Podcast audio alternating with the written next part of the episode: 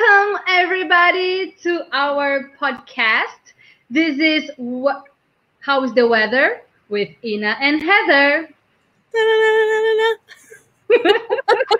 this is podcast number five. So yes, we've been here for five weeks, coming, you know, and bringing some cool content. I think our content's pretty cool. I mean, just you know, conversation. You can come, bring your coffee, sit down, have a chat, and yeah, just hang out with us.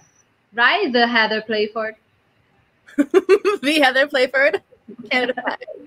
so episode number five, Heather. I mean, I just wanted to let you know, guys, just in case you are not aware. Mm-hmm. Um, this is a podcast. We recorded live. So if you are following us on YouTube, make sure to follow us also on our podcast, which is namara.com forward slash podcast. So you can hear it again and again, practice your listening skills and learn with whatever we're bringing here to you.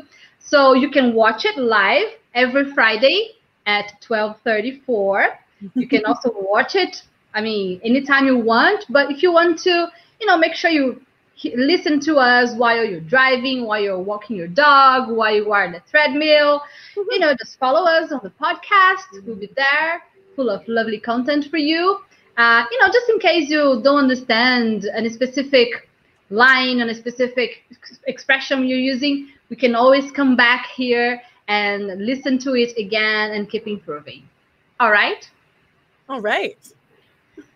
Awesome. So the Heather Playford. Sorry, I'm gonna have to keep calling you the Heather Playford. I cannot help it. There's only one. How was your week, honey? Uh, actually, last week we didn't have our podcast, so we have two weeks to talk about what has been going on with you for the last two weeks. Well, a while, two weeks.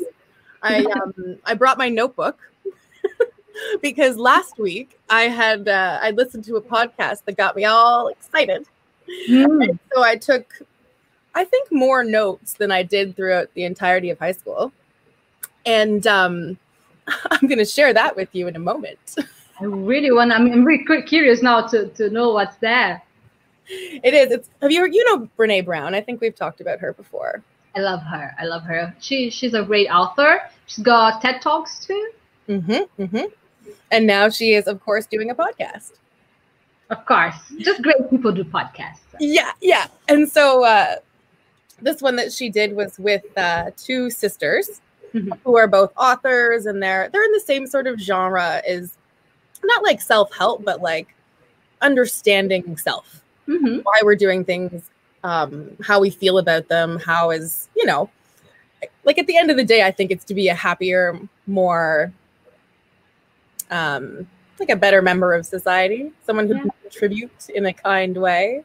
Always good to hear content about this subject. Yeah, yeah. And so, uh, anyways, the the basis of what they were speaking about was how you need to finish your emotional cycles. Mm, so, if all energy is uh, it moves, it can't be destroyed.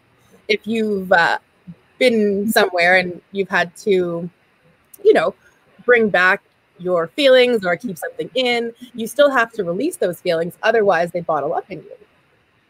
Yeah.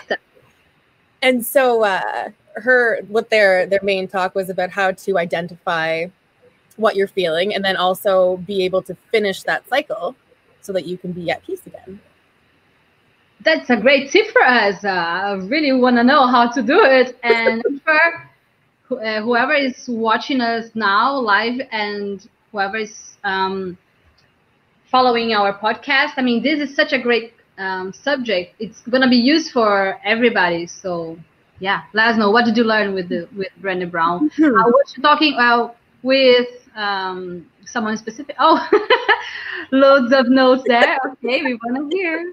If you're only listening, I've just opened up a notebook that is filled top to bottom for about six pages. Wow, yeah, that's productive.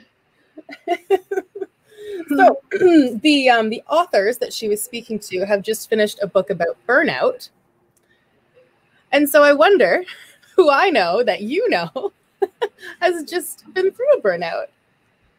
Gosh, let's talk about burnout. That's I think yeah. Honestly, I, um, once I start talking more about it, uh, I hear more and more people talking about the subject. I think we kind of connect with each other because uh, I did not really see much about the subject on the internet. I mean, you can find it if you go and type like how to handle burnout.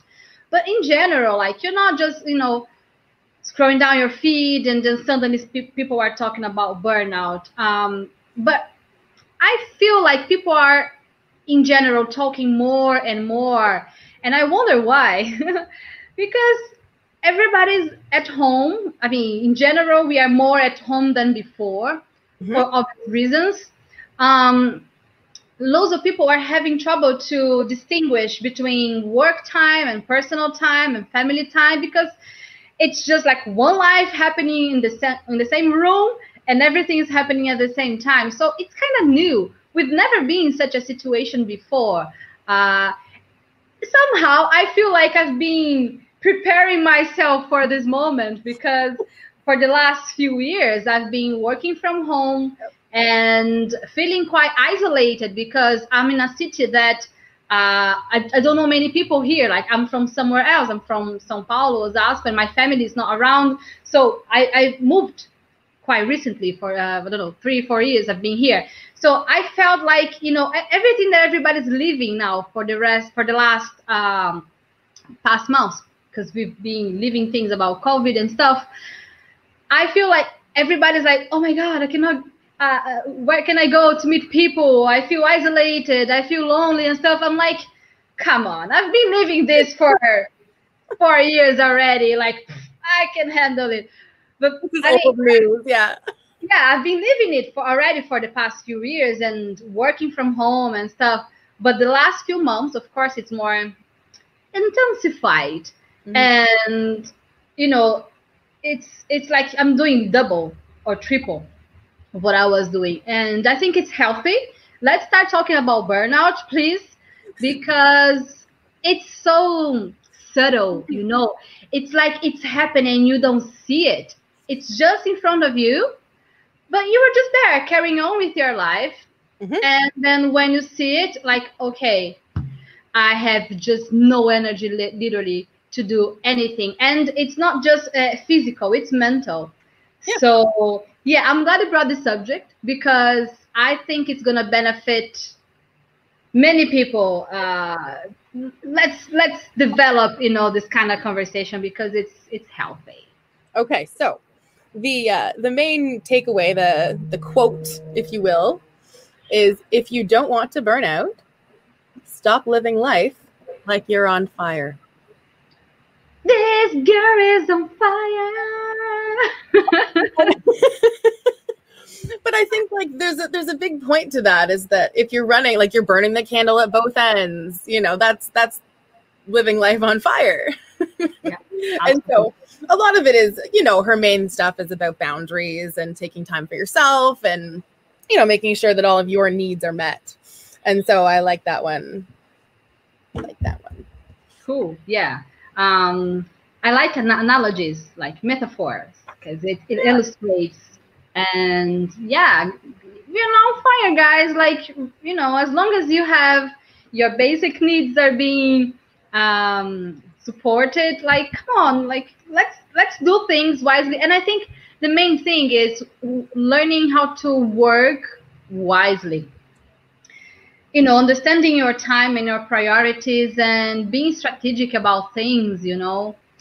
But i don't know i feel like it doesn't really matter how much you talk about it you have to live it so you understand you know where are the boundaries where can i improve do you know what i'm saying? Well and i think it's so difficult because you know i remember watching a, it was probably a Mindvalley and Vishen was talking about how he organizes his day and so it's stress free because he's organized everything down to the last second. In theory, brilliant. And I can show you a, a whole stack of me like blocking out time and putting the things in it. Um, here's what happens if I, and like his thing was, um, it worked for him but also he went to an office for this many hours a day and he had assistants to do things for him and you know he had someone else running his family i assume his partner you know so when he had kid time in the evening which was like an hour or two blocked off to spend only with his children i mean that's beautiful but so many other people need to text their kids throughout the day and like check in or maybe you need to help them with something or you know whatever like the little life bits that he just doesn't have to deal with because he has that much assistance you know yeah. so like while i can block off time all i want if if my cousin calls me and needs talk for 45 minutes like that's the thing i have to do and so that's 45 minutes of not working or not painting or whatever the stuff i do in my day whatever i'm scheduled in yeah having assistance also helps um but you have to start somewhere. Like mm-hmm. um, my husband once told me an analogy with a rocket. You know, when it's launching. Okay. And I kind of like it because at the first moment, the rocket is there just you know uh, completely on fire. You know, all the the fuel it has, it's uh, being burned on the, the first few seconds because it needs all the amount of energy to go up. Yeah. So at first you you real you need to bring you know all the fuel, all the energy to bring the amount of steel you know out in the air. Whereas after a while, you know, once it's starting to leave the the wounds, you know, leave the whatever is giving weight, it kind of get gets in a flow. So it doesn't need to burn that much energy anymore. It kind of keeps up with the with the pace. Okay. I, I guess this is the same with any project you're trying to build. I mean, in my case, trying to build a company and you know impact people's lives. At first, was just me. You know, it was like just two hands. I can do a certain amount of things, and then came my partner, and then came Jana, who gracefully embraced my dream and then you know you start seeing things growing and then you start bringing people to help you so i think you know Vishen as your example he's a big entrepreneur. He's got a massive company loads of employees. Mm-hmm. uh, and of course he's got loads of assistants with every single bit in his company. Uh, but i'm sure in the beginning he was probably having some burnouts too because it's yeah. i mean might be a belief. It might be there might be a way to do it in a different way but that's the, the way i know you know spending a lot of energy at first and then once you build like a good foundation you just kind of you know put a little bricks a little vase you know start decorating but you need you need good days you know and it's it's hard work. What can you do? That's true. And i mean i think you could even put that on a on a very small scale of putting um you know habits into place. Even yeah. little ones, you know, like once you start doing this little stretch in the morning, it's so much easier to add a second stretch. But it takes you, it's, you know, that big hump, the rocket shooting off to get you to do that first stretch. Yeah. So that kind of yeah. snowballs in. Yeah, I like that. That's cute. Just, just before, just let to let everybody know, just in case you are not understanding or not following 100% of the content, just be okay with it because you can watch the replay here on YouTube later, or you can listen to the audio in our podcast later. So don't worry, you know, just take the opportunity to follow a, a spontaneous conversation, which is good because this is real life conversation, right? Yeah. But if you feel like coming back and watching it again and listen to it again, you're free to do it. That's fine. Yeah um, burnout. So it's it can be physical and mental. Ah, well, there's three segments of burnout. All right. Would you like me to read them to you? Yeah, tell me more about it. so the first one is emotional exhaustion, mm. followed by decreased sense of accomplishment. And the third one is depersonalization. Deper- depersonalization. Depersonalization. Okay. Well, feel free to develop each of them. so, the emotional exhaustion is the fatigue from carrying too much for too long. All right. Um, the decreased sense of accomplishment um, is the feeling that nothing you do makes a difference, Mm, right? yeah, yeah. And so that can be on a big scale or a small scale. It can be cleaning up after your family or solving the world's issues. Yeah, because there is motherhood burnout too. It's not just for work.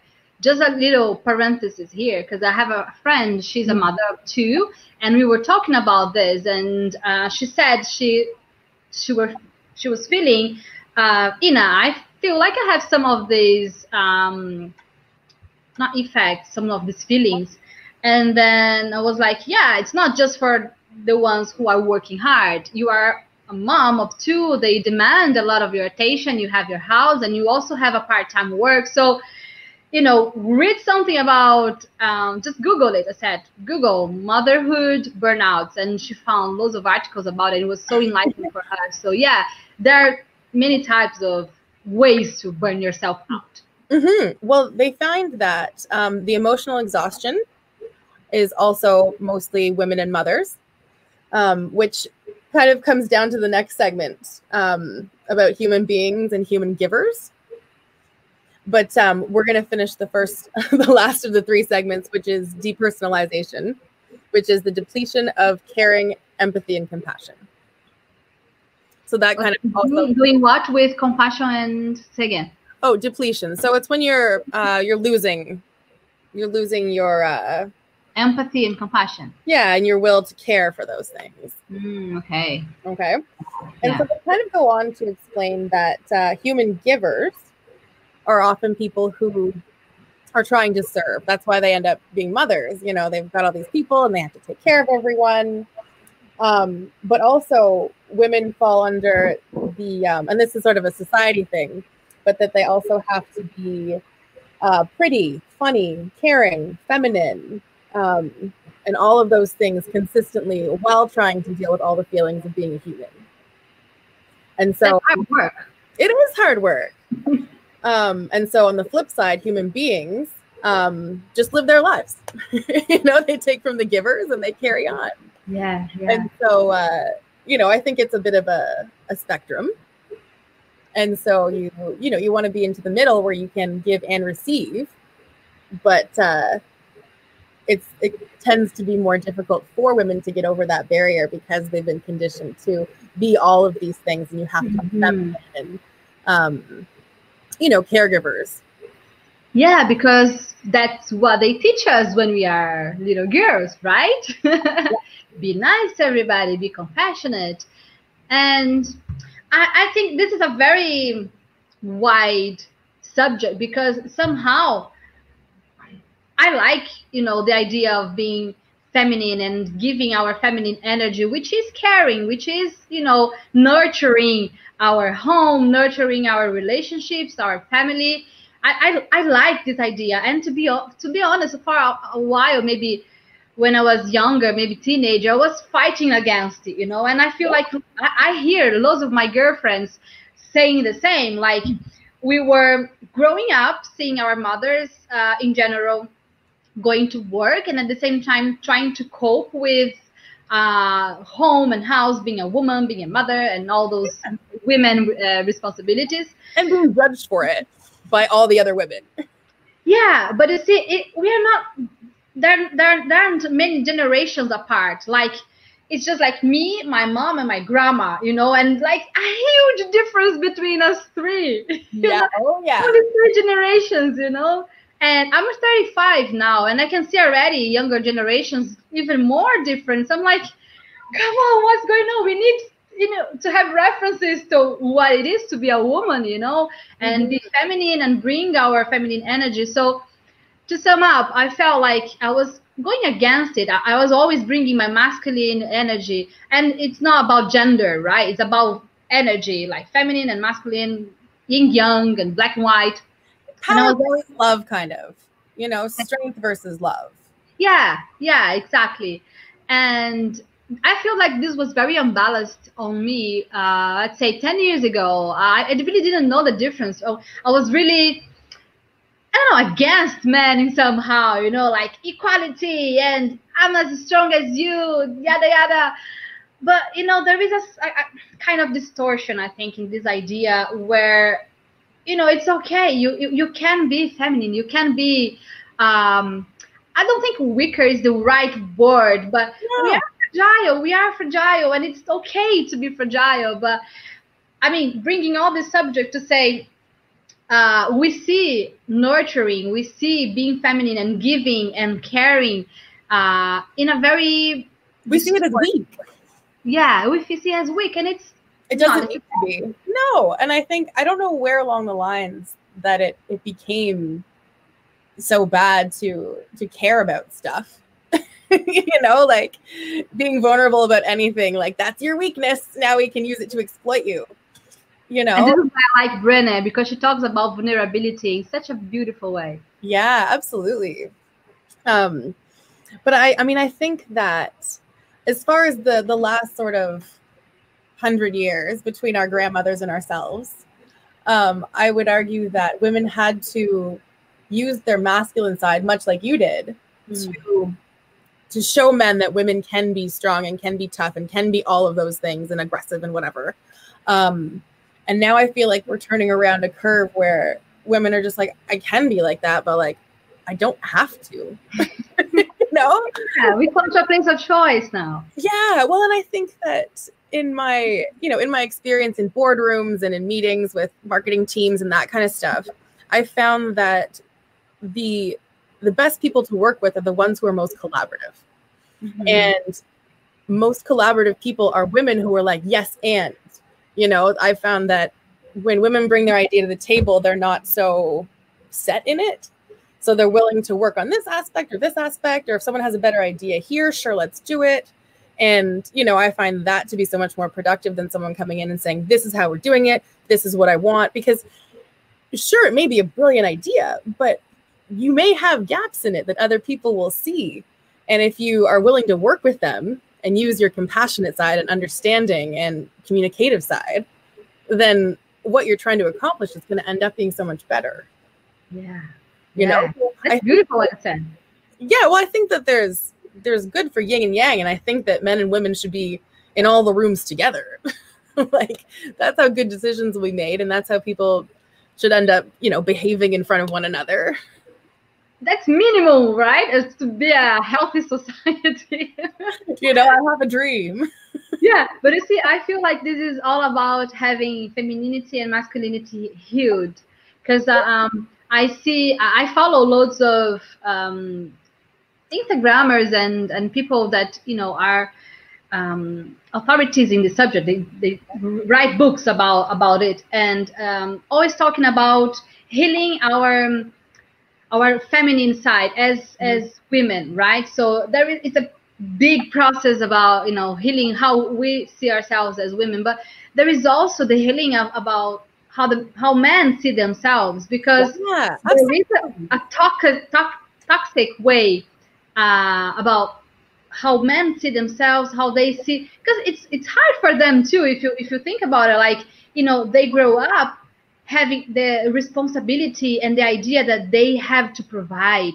They have to be the strongest. The family it's always um, relying on them. It's, mm-hmm. it's hard for them as well. And they cannot show their emotions. You know if you cry you're weak. Like you can't be weak. And so we've we've put together the idea of being feminine with being weak and so that's why um, you know there was people used to make fun of you like you throw like a girl well, how else do you want me to throw? I am a girl.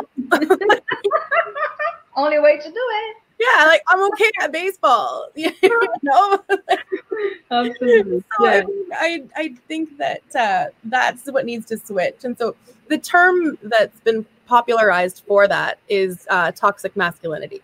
Mm-hmm, mm-hmm. And so that's the that's the assumption of everything that that you just said, where the man has to do this and is pressured to do this and has to provide and you know i think that and that structure may have worked in the past when there was you know there wasn't birth control and like so things have changed and i think in that in that sense when things evolve we need to realize that masculine and feminine aren't particularly roles but uh, you know, parts of your your soul, your spirit. Yeah. Yeah. And, yeah. Like feminine work or like women's work, like cleaning the house and stuff. That's just domestic stuff you got to do when you live somewhere. you know, it's funny. Uh, my my sister-in-law, she's got a, a little boy. He's over a year old, and we always discuss about this because when she was a little girl, she loved to play football, you know, with the boys, you know, in the street, and she loved being around the boys and, and playing like as boys was, were playing. She didn't want to be with the dolls and you know pretend she was doing like little foot. She was this kind of girl, and now she got a boy. And it's funny because um, we see you know now she's raising him. Like she's bringing him up. Mm-hmm. and it's a big responsibility of course to raise a healthy man you know happy with his masculinity you know. And we were discussing because it was children's day uh, a few days ago on the uh, october 10th and i was thinking about what present i would give him. And as soon as we went to the store you know if you go to the boy section it's all the same. Little cars dinosaurs whatever all sorts of boy things. And you know i wasn't really thinking. I went straight to the dinosaur. I was like yeah he's gonna like this, this dinosaur. And my my husband was like you know her. You know her your sister-in-law. You you better think like because she's this kind of girl like you should give him little brooms because he's gonna have to help you know with the cleaning. You know, yes yeah. Yeah. She's like yeah give him a doll because he's gonna be a father one day. He's gonna have to play with dolls and all this kind of stuff. So we found uh, we went to the girl, yeah we went to the girls session. I'm like what am i getting? Everything here is pink. And i was like okay let's let's think this through. So finally we found a little a little toy which is like a, a pizza. So eight pieces of pizza plastic. Okay. And then you have the cutter, you know, the round one that you can cut the pizza. The and then the, yeah, and then the other two that you can pick the piece of pizza. Yeah. So that's what I got him. And both tools were pink and purple. So I got it.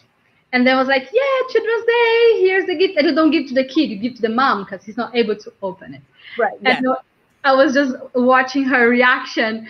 Once she opened it, she was so excited. She was, that's the best gift he got this this, this day, you know? Because he got loads of cars, he got loads of dinosaurs, but that one, and you have no idea, he enjoyed it so much.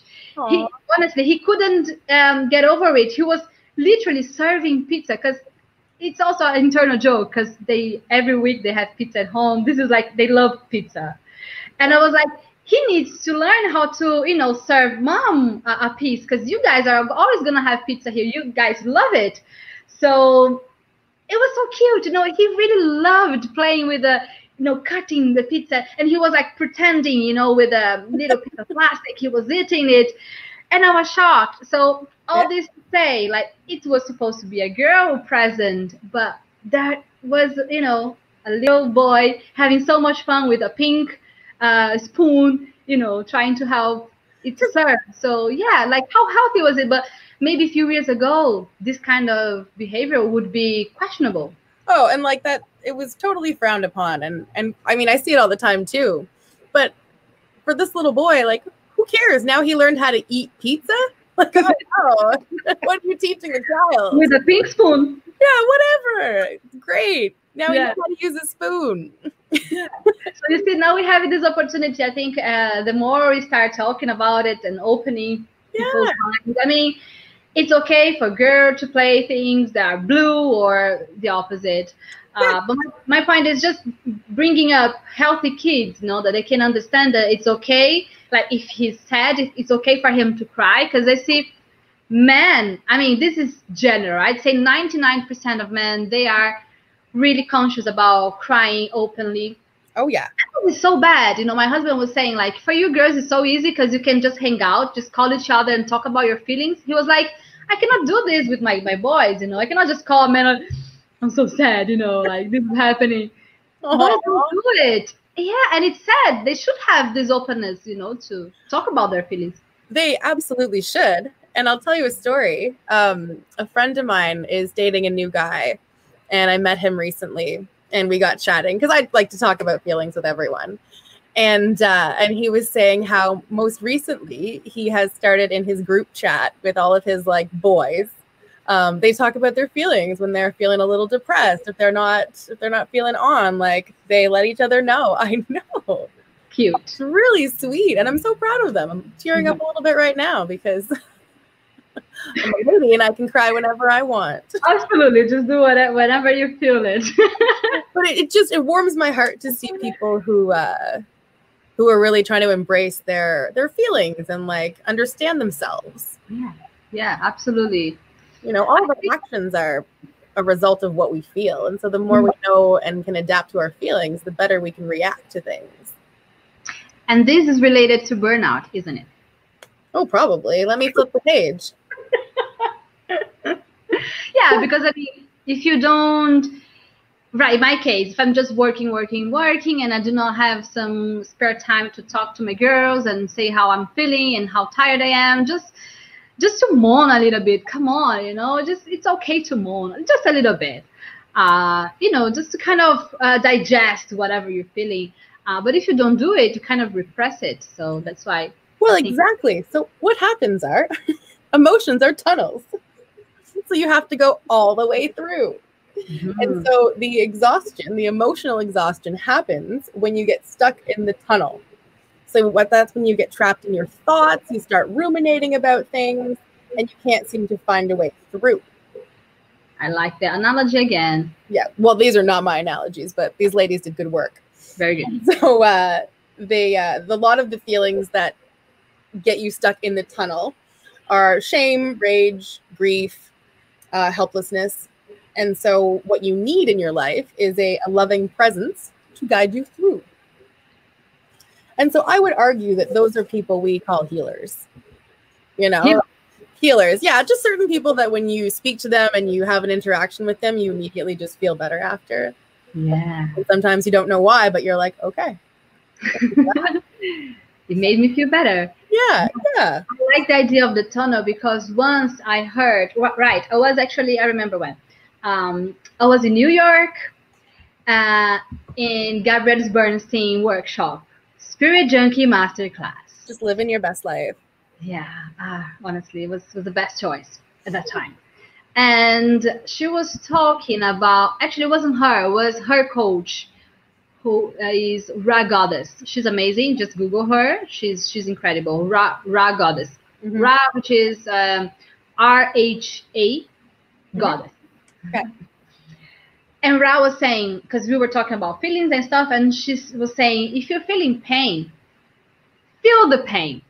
Don't fight against it. Like if you're sad, feel the sadness. Just be sad. Don't be like, I don't want to be sad. I don't want to be sad. I should be feeling something different because you're going, you're resisting it. And she says, what you resist persists. I love that. I know it's such a useful rhyme, isn't it? Like if you keep resisting it, like I don't want to feel it, I don't want to feel. I'm in pain, but I don't want to feel it. But you are in pain, so feel the pain and let it go. And more than that, she was saying find in your body where you're feeling this pain. So you said. Okay, is it in your chest? Is it on the stomach? Is it in, a, in your back? Because sometimes you are so tense, you know? Is it in your head? Where is it? Find the pain. Like you are said, Okay, where is it in your body? And most times you're gonna find maybe it's in your heart or in your stomach, because usually these are the in the main bit, yeah. Yeah, yeah. We would say chakras, but we can leave it for another time. I, was, I was already picturing the colors of chakras. But yeah. but uh, once you find the pain and you you dwell in it, you know, mm-hmm. you kind of let let let let you leave it or you let it uh, be, and you you can see it dissipating, you know, because you're giving it space to be. I don't know if that's very philosophical, but I found it so so true because I was there in that moment. I was like very anxious, very worried with everything that was happening in my life. I was like, okay, let's feel this pain. Okay, where is it? I was like finding, you know, scanning my body. Where is this pain? And I don't know, it was probably in my stomach or my heart. And then I was just there, you know, feeling it. And then after a while, she says, after 90 seconds, that's what she said. After being there nine seconds, feeling your pain, you will feel that it's not there or it's that at least minimized. And I found it incredible. I was like, it works, and yeah, it's a good exercise.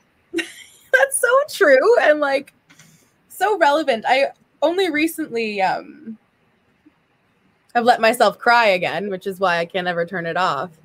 But um I was having a, a particularly sad day a couple weeks ago. And uh, I was just like, that's it, I'm done. I don't want to do anything anymore. It's forget it. And uh and so I sat and I cried. Just and just just sobbed. Just like it wasn't ever gonna end. like giant anime tears. Or I can imagine, like a cartoon. And uh, and then after probably about a minute, I stopped crying because I was like, well, I just I haven't got it left in me. you know, like all right, I will just. I've had enough of crying. Let's carry on this day. You know, like if that was my pain, okay, get up. But you see, again, we come back to this point. Like, if you're feeling like crying, sometimes we hold it. And can you imagine men doing it, Heather, all the time? Because we girls, we can talk and I don't know, even by yourself, just on your own. Okay, I'm gonna take this time now to cry. I'm gonna give me give myself this opportunity to just let it go. But what about men? It's difficult for them to do it. You know, it's not as easy as as it is for us. Yeah. Mm-hmm. And I mean, and the thing is, too, I almost feel like if men are crying, they can't get caught crying. So you'd have to be like somewhere so alone, like, you know, in your shower, just having your scheduled cry. scheduled cry? you know, like, I don't think that's fair either. love it. Love it. By the way, if you are uh, with us here live, uh, let us know. Um, do we have boys here on our chat? Tell us, do you feel these difficulties, you know, to talk about your feelings or to have a special moment for you to cry. I mean, this is the open space, no judgment. Feel free to talk to us about it because the more we guys have opportunities to talk about it, the, you know, the more it's um, it gets like as a normal subject because. Few years ago people wouldn't really talk about it, but now we can talk about it. You know, we're open here on YouTube and on the podcast yeah, we have the opportunity to talk about it. So do we have boys here? Oh, we have here Renato, Luciano. Ah, let me see. Uh, lots of girls. We have um, ladies, layers. Mr. Strada, I don't know your name, Diego, T15. Lots of students here. Philip. Uh, so you guys, tell us, do you feel that it's not, it's never easy for you to cry, or you feel judged if you're crying, or if you're talking openly about your feelings? We want to hear you. I do want to hear you. Yeah. So I would like to hear from um, mothers of boys. If they're if they're teaching them, um, you know, life skills, are they teaching their sons how to cook? Are they teaching their sons clean? You know, yeah, yeah. Like, children. You live by yourself. How are you going to live? Cool. So we have here Giovanna, Cristiane, Bruna, Leticia, Neiva, Maria, Sonia. We have lots of ladies here. So do does any of you do you have like boys? Are you a, a mother of a boy? Or, or even if you're a mother of a girl, do we have mothers here? Yeah. How do you how do you see it? Let's let's talk about it, guys. Because uh, I mean, I'm not a mother. I'm always open to to learn. so hopefully, when I am a mother, I'll have like you know some something I already learned during the way. hey, I'm doing my research now. Yeah, we never know. We never know. Like it's always different when it's in your your moment to be a mother. I know, but we can always learn from each other. Well, I think it's so easy to to say like this is how we should raise children when I have no children. true, true. We're not doing the day in day out stuff. But I will say that um, a friend of mine has twins who are almost three years old. Okay. And I've seen videos of them putting their dishes away in a dishwasher. Cute. Yeah, and I feel like that's the way to go. Mm-hmm, mm-hmm. Do you feel like your mother was was teaching you these things when you were a kid, Heather? How how was it for you when you were a little girl? When I was a little girl, my mom was more of the thought process of go play. Um, I'll do this stuff. Mm-hmm, mm-hmm. So, uh, so we were always, you know, dinner is ready, and we would come home and there was food. Yeah. yeah. Um, but I think that so when my mom was growing up, um, her mom kicked her out of the kitchen, but it was kind of she was a little more mean about it. I'm going to talk exactly about this about generations because my mom was the same. So I was feeling like, yeah, our mothers they probably didn't have this, so they were feeling like, okay, I'm gonna give my daughter what I didn't have. So yeah, yeah, more more free time to play, and so uh, so that's what we did, and then. So my grandmother was more. She was just trying to get through the stuff in the kitchen and then get out of there. So she wasn't didn't teach my mom a lot of stuff there either. I don't think. Um, I think my grandpa actually he spent more time with my mom in the kitchen, like. Mm-hmm, mm-hmm. I think that's the tale. Oh, look what we've got here. Marco says, Yes, I went by a sad situation recently, and it was very difficult for me to express my feelings and let other people see me crying. But at the end, I managed to talk about it with my mother. Oh, that's beautiful. I wonder if he would have the chance or the openness to talk about his feelings with his father. Oh, that's a good question. I, I mean, every family is different. I'm just wondering, just opening for conversation because, you know, what if men would open for their boys, you know, to be always there to talk about feelings and cry together. Yeah, I'm I'm hoping to see that coming up. I think that the the generation like our generation of uh of dads, like people who have young children right now and that sort of maybe 25 to 45 range. Mm-hmm. I think they're still um in the same boat as Marcos and uh they're not allowed to be as sensitive, but I think that they're beginning to show it. And so we'll see the next generation of kids coming up mm-hmm, um, mm-hmm. just i think just so much more in touch with their emotions and like able to uh able to articulate this is why i feel sad like using my words. Yeah yeah. I think it takes a few, few generations to have big changes you know? Yeah. To be honest i mean i think only for three generations in my case my grandma my mom and me i can see already like huge gap between us three but in general, I think first to change a society, you know, it, it's like few generations to go. So. Yeah, but I, we see Marco's here. Thank you for sharing, by the way. Thank you. Um, we'll see if, uh, you know, if there's children in his life, I imagine that he's going to make sure that anyone can cry to him if they are feeling not well mm-hmm. or not in their best spirits. Yeah, but you see, we also have girls that feel that. Okay. Taina says. I have a lot of difficulty to show my feelings too. I feel that. I feel yeah. I feel yeah. It's been I mean it took me years to be able to actually like say this is why this is why I'm angry and this is why I did not care for this. you know? Yeah. So yeah. but I think this this comes from uh, that subject which is I think me and you we have that in common that we have lots of masculine energy in our um, personality, which is, you know, go do it. Do not wait for someone to come and rescue. Very like processual and just mm-hmm. do do do like, yeah. Um, and not not so much as receiving, you know, energy, more like giving.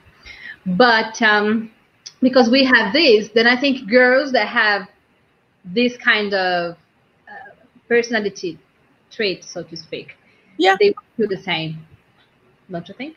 Mm-hmm, mm-hmm. well and i think it's part of the uh you know if you want to be successful in the boys club you can't be weak and by showing any feelings that makes you weak and so you just learn to not express anything. Um and i mean that's really hard for me because my face says what i'm thinking. So like it's difficult right, right yeah well and even just if i'm i'm trying not to do something like if there's something happening in a meeting that i'm not on board with like i have to really try i have to think about something else so that i'm not going my, face is just showing that like my brain is exploding and uh you know gotta gotta tone it down. I getcha okay we have another submission. How do we Alan Alendeno? Adenildo. Adenildo. Okay, I'll work on it.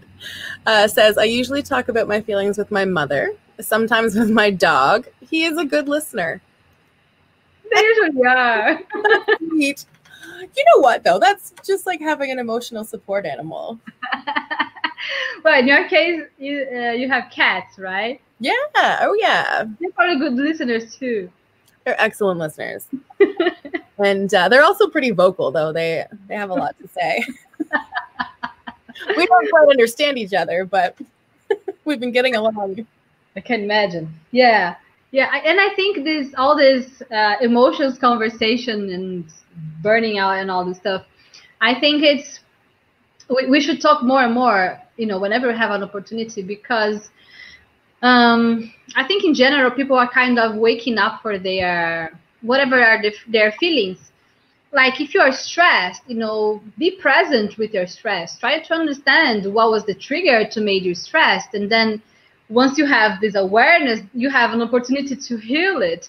Mm-hmm. um, the point is that people are not present you know. Our mind is always wandering around thinking about so many different subjects like present i mean future and, and past never present i'm thinking about presents that i want. Great thanks the more present you are, the more you like you can name it. Like sometimes you are you are just going, you know, on your day. I always say you have a you press the automatic button. Like we always have the auto button, you know, like like you have a car, you just press and you go. Living without even think like a zombie, you know, just living a life without without really being present. So if the more present you are, the more you can name what you're feeling and address it the you know in the proper way. Whereas if you are just as a zombie, you're just being rude to people, just being mean, and at the end of the day, your your day was a shitty day, and you're like, I don't understand why I had a shitty day. Well, you were not there. It was just your body, you know, walking around like a headless chicken, and then well, you know. That's a good point. Like you can take your body wherever you want to take it, but like if you're not there with it, you must be there. You know, whatever your body is, just be there with it. But like sometimes I would argue, um, I don't want to be there.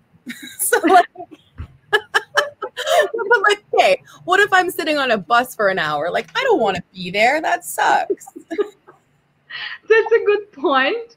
But you are there. You cannot. That's the thing with the resisting. Okay, so you are there. You cannot resist. Like you, you have to be in the bus in order to get whatever you want to be. I'm gonna resist. So as you are going to be there anyway, why not to try to go inwards and try to, you know, hear what you're feeling. Like, okay, I'm annoyed.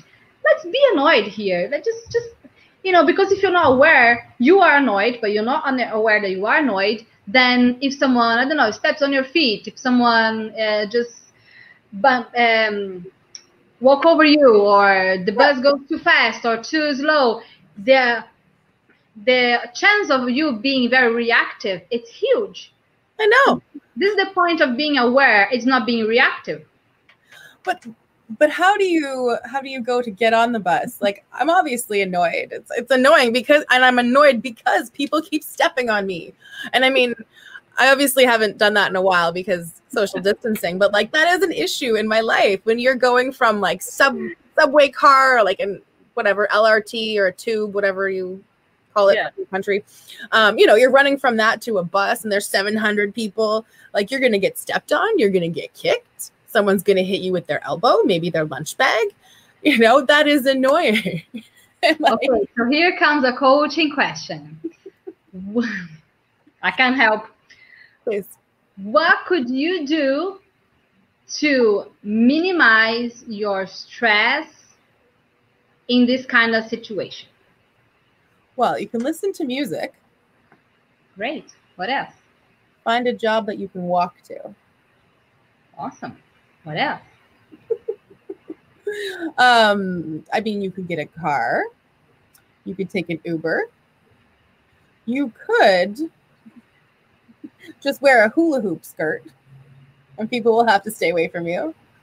I can see loads of alternatives already. Now all I have to do is cough. you just cough a little bit and the sea opens up. but you see, I have to coach you like live because the thing is, whenever you have annoying situations, I mean, it's part of life. Annoying situations they will happen, but the point is, what do you do with it? So how can you minimize? How can you strategize so mm-hmm. you can minimize the stress, or how can you bring your vibration higher, even though you are in the kind of situation? Because it will happen. Like this is life. Welcome to planet Earth. Here, three-dimensional you know planet this is how things work we, we have ups and downs and black and white but the more present you are the more you can strategize you know how can you not be so reactive and navigate and not get stuck in a tunnel. Yeah yeah i gotta get out of that tunnel. But then like on the flip side sometimes you do i don't want to sound like i hate the bus that much like i i dislike it but i mean it's not always terrible. And yeah. you know there's days where you'll see like i remember one day there was a you know some kid had his bike and the buses here in ottawa you put the bike on the front of the bus and like a little contraption and you could tell that this kid was just like a little bit too small for his bike and so everybody had loaded the bus and uh, you could see he was just like jimmying it and trying to like flip it around and so like i was able to go in and just flip it in and get it tight and then like run off and catch my bus. And you can see he was just so happy. You see, like, I had on. I had this conversation uh, a while ago with a friend, and she was saying that she's got mantra. And whenever she's in a situation that she's she doesn't want to be, like in a meeting or somewhere in her office, whatever, she her mantra was, um, "I see love, I see love." So wherever she was looking at, she was looking for love, any kinds of love. It could be like a flower in a heart-shaped flower, or it could be like a mom, you know, helping the the kid and somehow because you are seeking, you are you know there is there is a, a scientific name for this in your focus uh, i don't know in english but in portuguese it's sar which is um it's a, a, something that happens in your in your mind. I, I forgot the name now, which is the law of attraction. Mm, it could be a lot of attraction, but it's there is a scientific uh, name for it, which is this. Uh, I have to Google it. SAR. Okay. It's regarding it's regarding to your focus.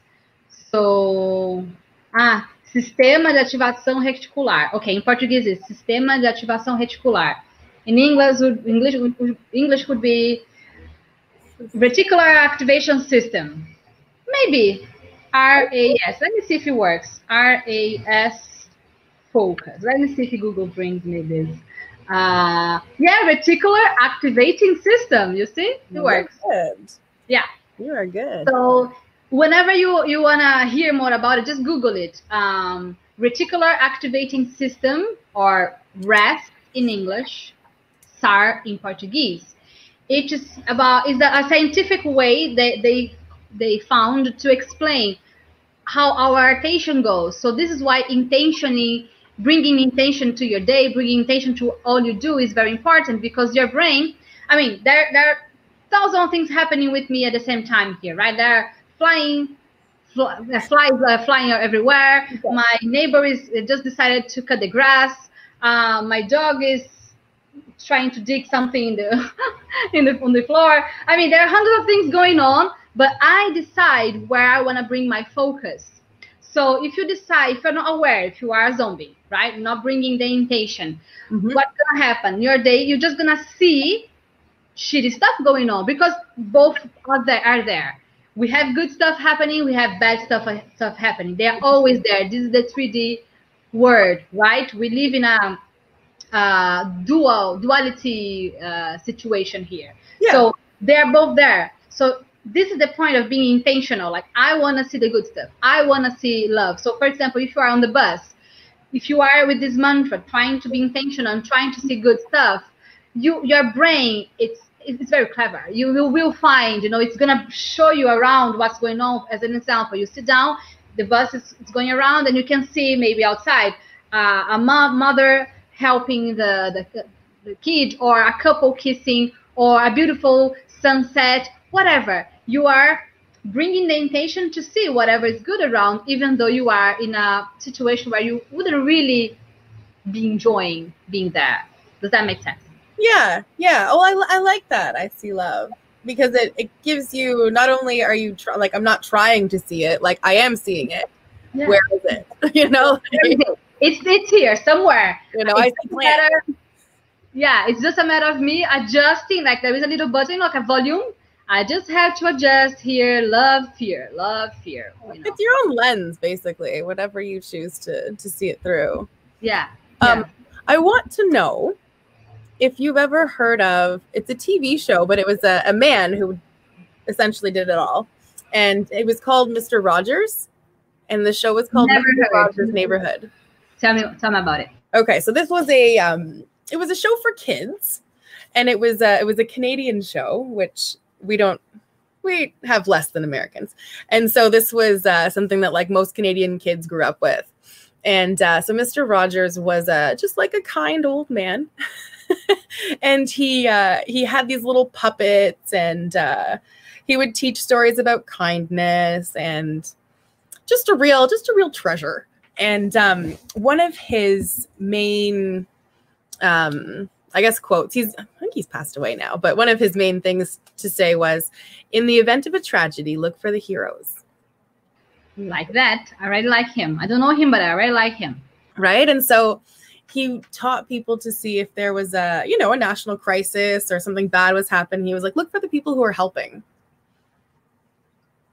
so this man knew a lot about reticular activating system he, he was there he, he knew what was he was talking about he was clearly a pioneer of it visionary i'd say visionary no he actually like his his claim to fame was that he saved uh, saved children's programming on CBC.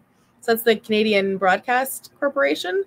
Yeah, yeah. Not, don't quote me on any of these details, but he uh, he went and pleaded with uh, um the I don't know. I think they were trying to take him off the air or whatever, and he went and was like, "No, children need these kindness shows." And like, they had lawyers had been fighting for days, and he came in, and it took him, I think, 14 minutes of like an impassioned speech to say, we need to keep these shows and we need to keep stuff for children. So yeah, he was a very uh he was a very kind man. I yeah, was we had a lot of energy.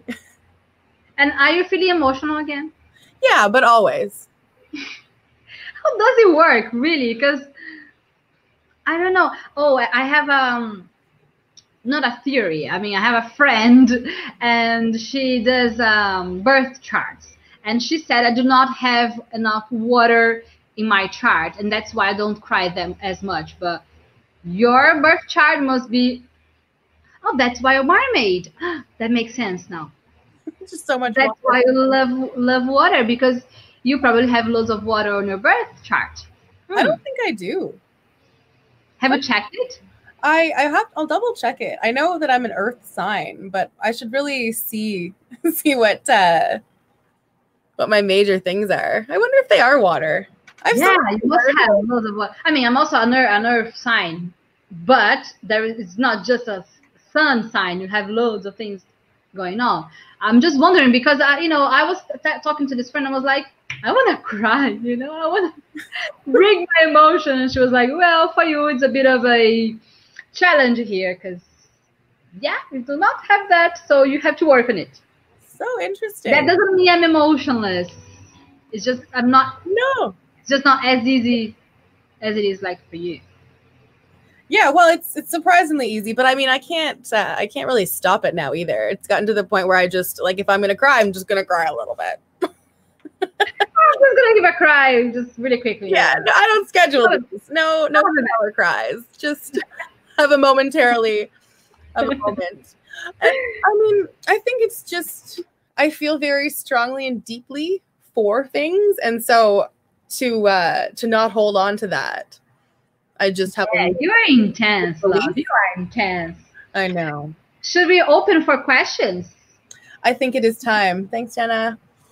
So, how Jenna? Well, now, okay, yeah, Jenna is telling us. Okay, questions, guys this is your moment. You can ask anything. It can be about what we were talking about. It can be about something else. Totally up to you. But we like to open this moment at the end just so we can interact. I mean, this is the point of doing things live which means you know we've got lots of people here 60 people live so yeah let's chat let's interact. And whenever you have the chance to come and interact with us every friday at 12.34 we are here having a coffee with you. Uh, but remember you can always watch it again. You can always uh, listen to it again on our podcast.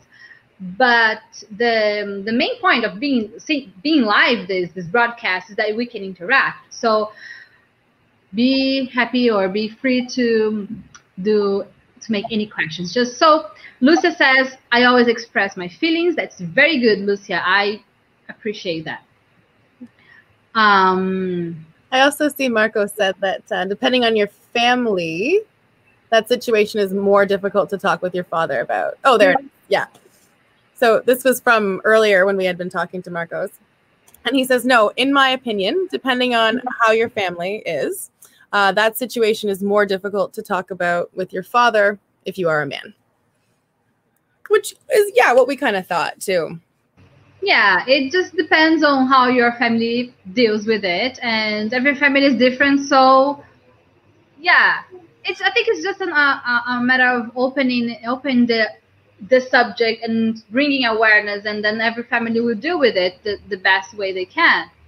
So I would also think that it's probably more difficult for two men who have never um, spoke about their feelings that deeply to engage that way than it would be for someone to engage with their mother or you know a partner or someone who is more used to talking about. Oh yeah, yeah, absolutely. Claudia says, "I talk about my feelings with God," and then she put little prayer hands. That's a good way to do it. That's I think the best way. I mean, who better than God to know, you know, what to do with your feelings. So yeah, that's great. Just have a little prayer, you know. It, it's always a good option, I'd say. Yeah, or even just a little pep talk for yourself. Journaling, journaling is good. Yeah, always always helps. Mm-hmm. Okay, so it seems that we, we don't have questions. Okay please um, feel free to leave your comments below whenever i mean what about anything we you want to to bring about the subject like there's so much to talk about in regards to what we're saying so feel free to leave your comment below mm-hmm. and come back every friday 12.34 to hang out with us or keep following us on inamara.com forward slash podcast Heather Playford, thank you so much for today. Thank you so much for chatting with me. And everyone, thanks for joining us. It's always a pleasure. day. So I see you next week, everybody. Mwah. Hope to see you again. Bye.